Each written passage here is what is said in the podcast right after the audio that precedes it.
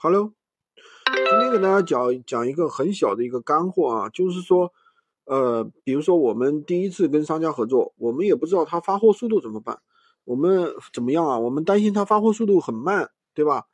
呃，然后影响我的客户，这个怎么办呢？我们可以这样去做，就是呃，找多个商家啊，同时去下单，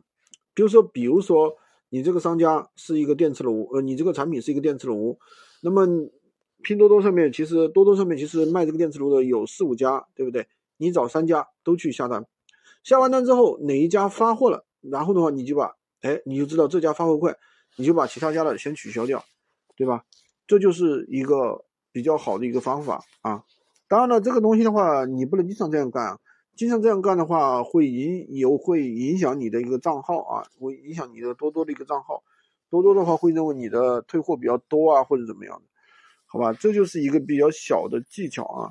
就是我们很多新手卖家不知道怎么去找一个好的一个商家的时候，就这么可以可以这么去操作。如果你想学习更多闲鱼无货源干货，可以加我的微三二零二三五五五三五，